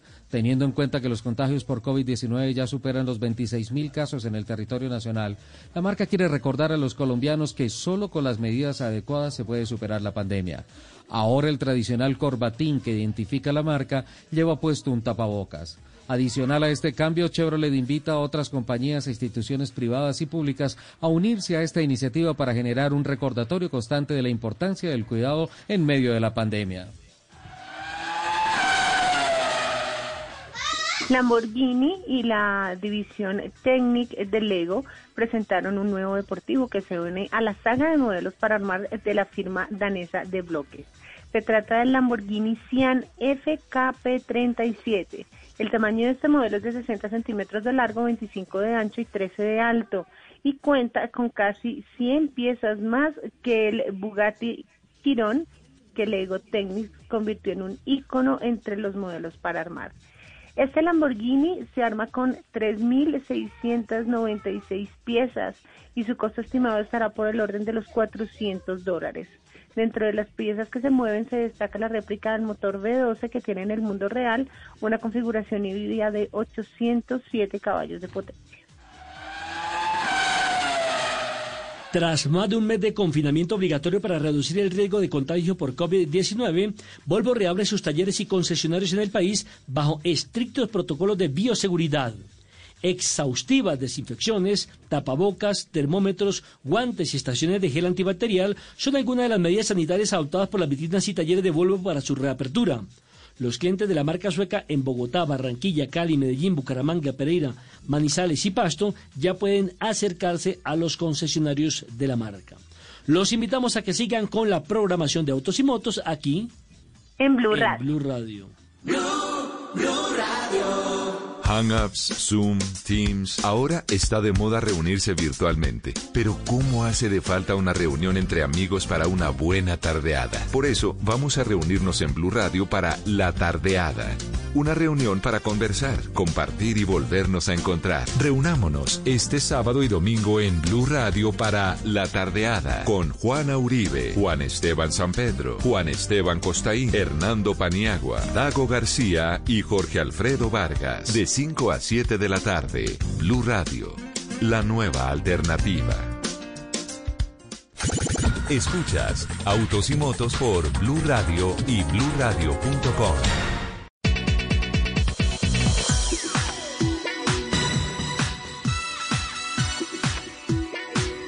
12.43.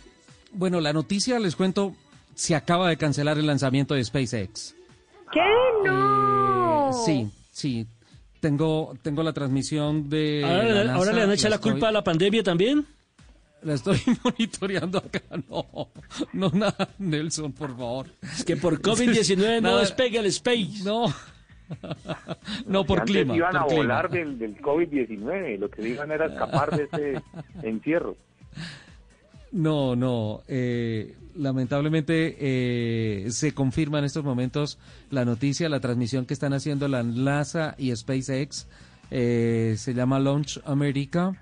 Están haciendo un vivo por YouTube, lo están transmitiendo.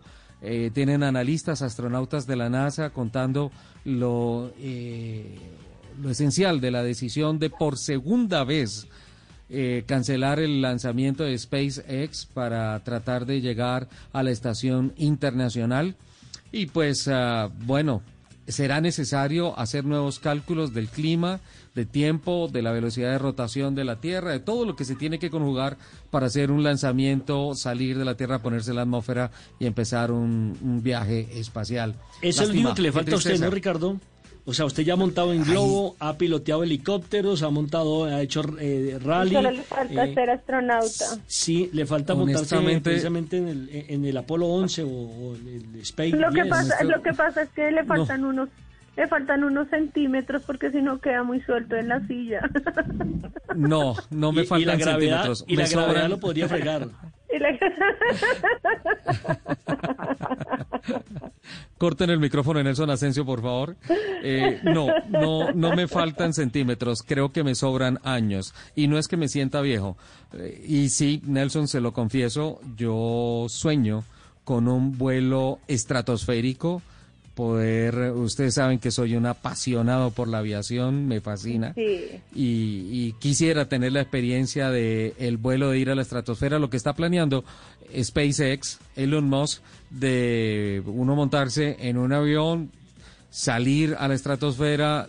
Creo que el plan es dar unas tres o cuatro vueltas al planeta y regresar.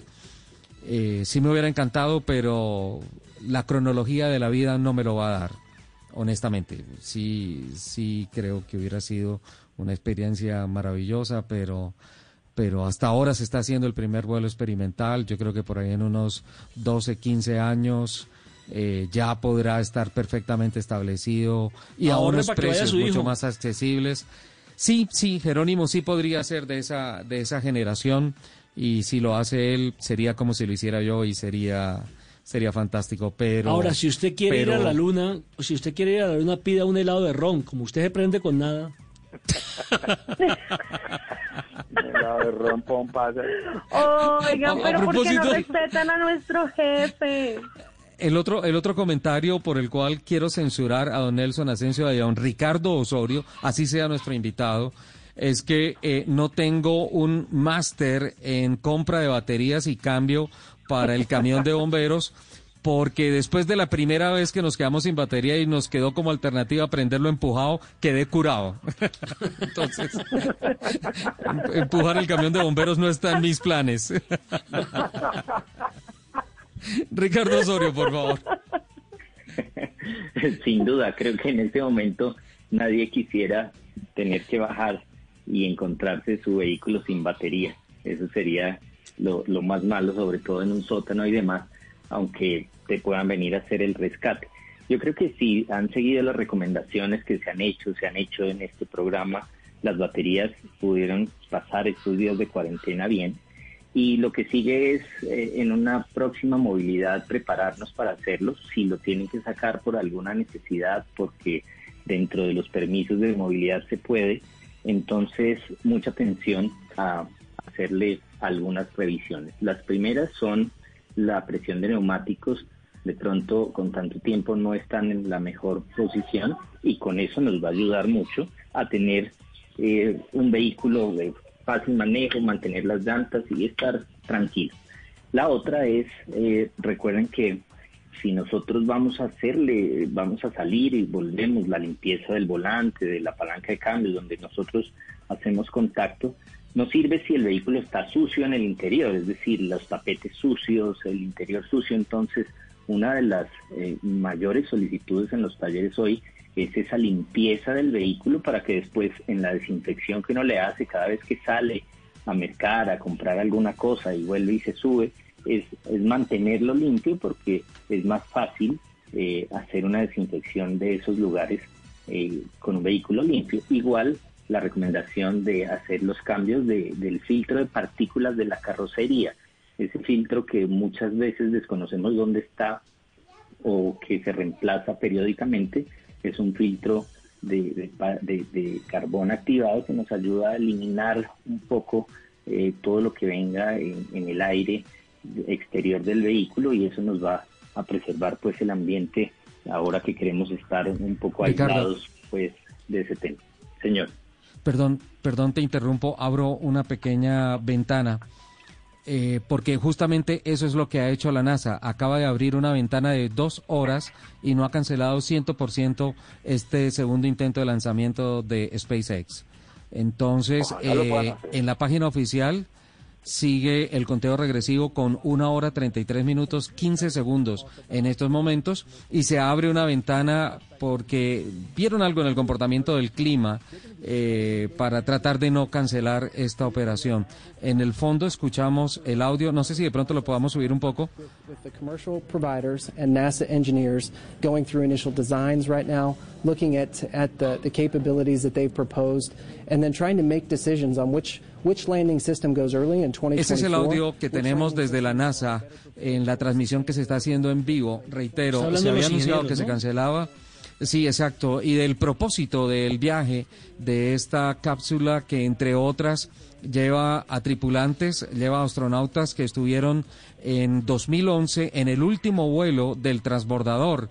Entonces eh, cargan con toda la experiencia de vuelo y con todo lo más reciente y los más espectaculares desarrollos tecnológicos para, para, esta clase de vuelos en una cooperación que se hace entre la NASA y SpaceX. Esto es histórico porque es una empresa privada, no es el gobierno de los Estados Unidos. Sí, parte de él está en una asociación con SpaceX, pero pero es fantástico. Una hora 32 minutos 0 segundos y se abre nuevamente una ventaja, ventana, perdón, eh, dicen los ingenieros de la NASA, para analizar el comportamiento del clima, a ver si es posible que se pueda hacer el lanzamiento. La orden que se le han dado a Robert Benken y a Douglas Hurley es permanecer en la cápsula no han empezado el protocolo de abortar totalmente, ellos siguen a bordo y el conteo regresivo sigue. Podría darse en estos momentos. Qué pena la interrupción, Ricardo. No, para escuchar buenas noticias, porque un aplazamiento de esos, pues además de lo costoso, pues eh, puede ser una, un retraso enorme para toda esa carrera espacial. Así que bienvenidas, buenas noticias y, y para no quitarle ese título del micrófono de oro al capitán, yo cierro con un poco de lo que de lo que ya en el vehículo ustedes ahora que empecemos a pensar en que hay próximamente unos días en que se pueda salir con las extensiones que hay, a tener mucha precaución eh, porque la ciudad está vacía, tenemos eh, un espacio todavía para rodar a las velocidades correspondientes y no subir las velocidades más allá de los límites. Recuerden que más allá de las cámaras salvavidas, creo que hay lugares donde eh, puede ocurrir cualquier cosa. Ustedes saben que más allá de tener pasión por los vehículos, también pasión por la seguridad. Y en eso los invito a todos. Revisen sus vehículos, que estén bien. Una visita al taller no sobra. Hay ahorita un momento muy bueno para hacer mantenimientos y escojan eso como una opción Ricardo, todos los que tienes por allá, llevándolos uno a uno a esos mantenimientos, te asegura que después funcionen muy bien. Sin duda. Muchas gracias, Ricardo. Y que, le, eche agua al carro bomberos. Para que le funcione la manguera, por supuesto. Uy. Muchas gracias, Ricardo. Gracias. gracias a todos por, por esta llamada por estar con ustedes cercanos y espero tenerles mejores noticias después eh, en el otro programa contarles unos proyectos que tenemos con Lupi muy interesantes y bueno hay que aprovechar todos estos días de reflexión de reinvención para poder poner muchos de, de los conocimientos de nosotros de Autotrain de Lupi de gente que quiere colaborar a todos ustedes a todos los oyentes muchas gracias y buen fin de semana para todos. Un abrazo, muchísimas gracias, Ricardo. Adiós, Osito. aquí, aquí, ya, aquí ya hay que declararlo fuera de concurso. No sé a quién, pero tenemos al Capi, ¿sí? Tenemos a Ricardo Soler, dos. Tenemos a Ricardo Osorio, tres. Y tenemos a su socio. Y, Roberto Wilson. Roberto Wilson, cuatro. para elegir el micrófono. Oye, está complicado, ¿ah? Está complicado ese eh, concurso. La verdad que sí. Está difícil, está casi tan complicado como el despegue de, esta misión espacial, ¿no? Oiga, no, ¿saben que de verdad está bien, bien, bien complicado? Eh, el tema de entender finalmente qué es lo que genera las cámaras salvavidas. Eh, hace ocho días, don Nelson ah. Asensio dejó sobre la mesa de trabajo una duda sobre las inconsistencias de el trabajo de estas cámaras salvavidas. Esta semana estuve viendo la nota que hizo Juan Diego Alvira pasando al tablero a Nicolás Estupiñán, el secretario de Movilidad de Bogotá. Y pues, 28 minutos del noticiero. Se fue con Nicolás Estupiñán. Tremendo. Pero finalmente me queda la duda. Yo, lo llamé, yo lo llamé a Nicolás Estupiñán para tener el programa y ni contestó ni tuvo la gentileza de devolver la llamada. O sea, yo hice la tarea. Yo, hice la tarea de lo que usted me había dicho, exactamente de que teníamos, eh, pues tener con fundamentos la entrevista y no solamente la opinión nuestra, sino de la oportunidad de que se defendiera. Pero es que mire, aquí, aquí hay una cantidad de, hay una sentencia de la corte, ¿sí? Ajá, exacto que, dice que, bueno, eh, eh, siga Richie mientras miro exactamente el pedazo que, le Mira, la, la, sentencia de la Corte apunta a que a uno no lo pueden multar, no lo pueden castigar por una falla de otra persona. Por eso es que la Corte Constitucional le pide a la Secretaría de Movilidad, al distrito puntualmente, que eh, la tecnología lleve a la identificación facial para saber que si se castiga a una persona sea esa persona. En este caso, el conductor que iba en exceso de velocidad y no al dueño del carro. Mira, mientras busques información. Ya, Sí, es que, es que José Gregorio Hernández, el magistrado, el que expresidente de la Corte Constitucional, es el que ha puesto el dedo en la llaga. Y él dice exactamente, lo malo no es que pongan a funcionar las cámaras, sino que comprometan sin ningún fundamento al propietario del vehículo, vaya o no en su interior en el momento de la infracción. Le conste o no y lo multan por no informar quién fue el infractor es algo altamente violatorio de las garantías procesales, que parece inspirado en los tribunales del Santo Oficio en la vergonzosa época de la Inquisición. Dice, además, si usted se rehúsa o remite información con errores, puede ser sancionado con una multa a favor del Distrito Capital que consistiría en 100 salarios mínimos legales mensuales vigente de manera sucesiva hasta que aporte la información correcta, es decir, algo así como 87 millones 780 mil 300 pesos. Esto es un despropósito, definitivamente. Y me da la impresión de que la Secretaría de que la Secretaría está buscando más la parte económica, cómo sacarle la plata del bolsillo a los ciudadanos, que cómo controlar realmente el tráfico. Duras las palabras de José Gregorio Hernández, pero yo creo que muy al lugar, honestamente. Y, no se trata de estar a favor de alguien o, en contra de alguien, no, eh, ni mucho menos. Es que ya que usted habló del tema económico, mirando las cifras del primer día de operación, en donde hubo 1.102, eh, bueno, no sé, ya no puedo decir multas ni comparendos, porque ahora es evidencias que eso generan un comparendo y el comparendo es comparecer ante la autoridad para una discusión en la que si lo cogen a uno a, a 55 kilómetros por hora, la Cámara dice que iba a 55 y que el límite es 50, entonces técnicamente usted tiene una multa. Ah, que es que no iba yo, que iba mi conductor. Pues eso negociélo usted en la casa.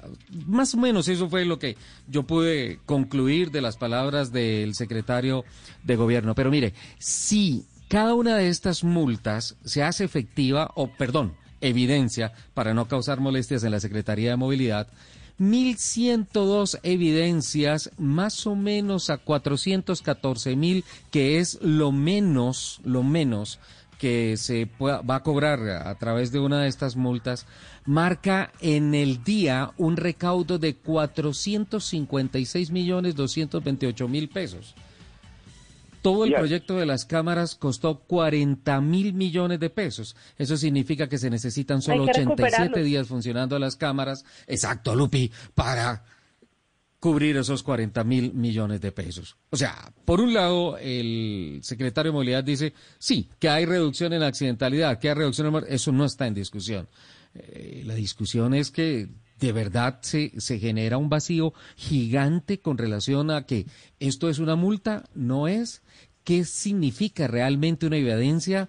Un comparendo es una cita para hablar con la autoridad. Si fueron 1.102 en el primer día de la Cámara, la Secretaría de Movilidad del Distrito tiene capacidad para atender 1.100 visitas al día para discutir si lo que dice la Cámara es cierto o no. En fin, no, esto es la locura y me parece que en estos momentos se está restando más de lo que suma. 12.59, se nos acabó el tiempo, muchachos. Así es rapidito se fue. Richard, una, una, tarea para la semana entrante. Eh, hay una preocupación en los gremios bueno, no en los gremios, pero sí en los almacenes que distribuyen las autopartes. Eh, te lo digo porque estuve revisando y, logré conseguir las eh, autopartes que necesitaba para, para cambiar en el, en el carro unos eh, rodamientos. Bueno, en fin, el tema es, sí hay preocupación porque dicen que cada vez hay menos disponibilidad porque no están entrando suficiente cantidad eh, para los, los que distribuyen las y hasta, y hasta septiembre se abren los aeropuertos, entonces imagínese. Eso. Qué barbaridad. Bueno, tarea. Gracias, capitán. Gracias, don Nelson. Gracias, Lupi. Muchísimas gracias a todos por compartir estas dos horas del sábado con nosotros. Nos escuchamos en el próximo programa de Autos y Motos de Luz Radio. Que tengan una excelente semana y les mando Lupi, aquí, aquí, aquí en la mejilla, aquí en la mejilla. Ya, ya, ya. Un beso gigante. Chao.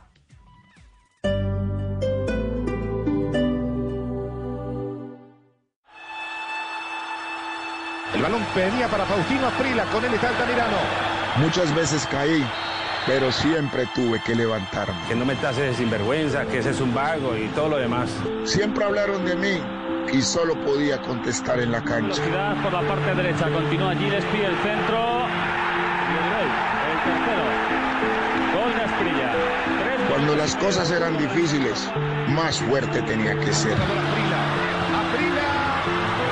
Señoras y señores, más me tenía que esforzar. Siempre tenía que dar más. No era por mi familia la cual amo, no era por el dinero y mucho menos por las mujeres. Tampoco por mí, la verdad era por el fútbol. El tiro vamos al el tiro increíble, increíble, increíble. Soy Faustino Esprilla y estoy con Javier Hernández y el equipo de Blog Deportivo en Blue Radio. En cuarentena o en normalidad, hacemos lo que sabemos hacer. Radio. Blog Deportivo, lunes a viernes a las 2 de la tarde. Ay, Fausto, ven ya. Ya no más. Estoy en la radio. Blue Radio, la nueva alternativa.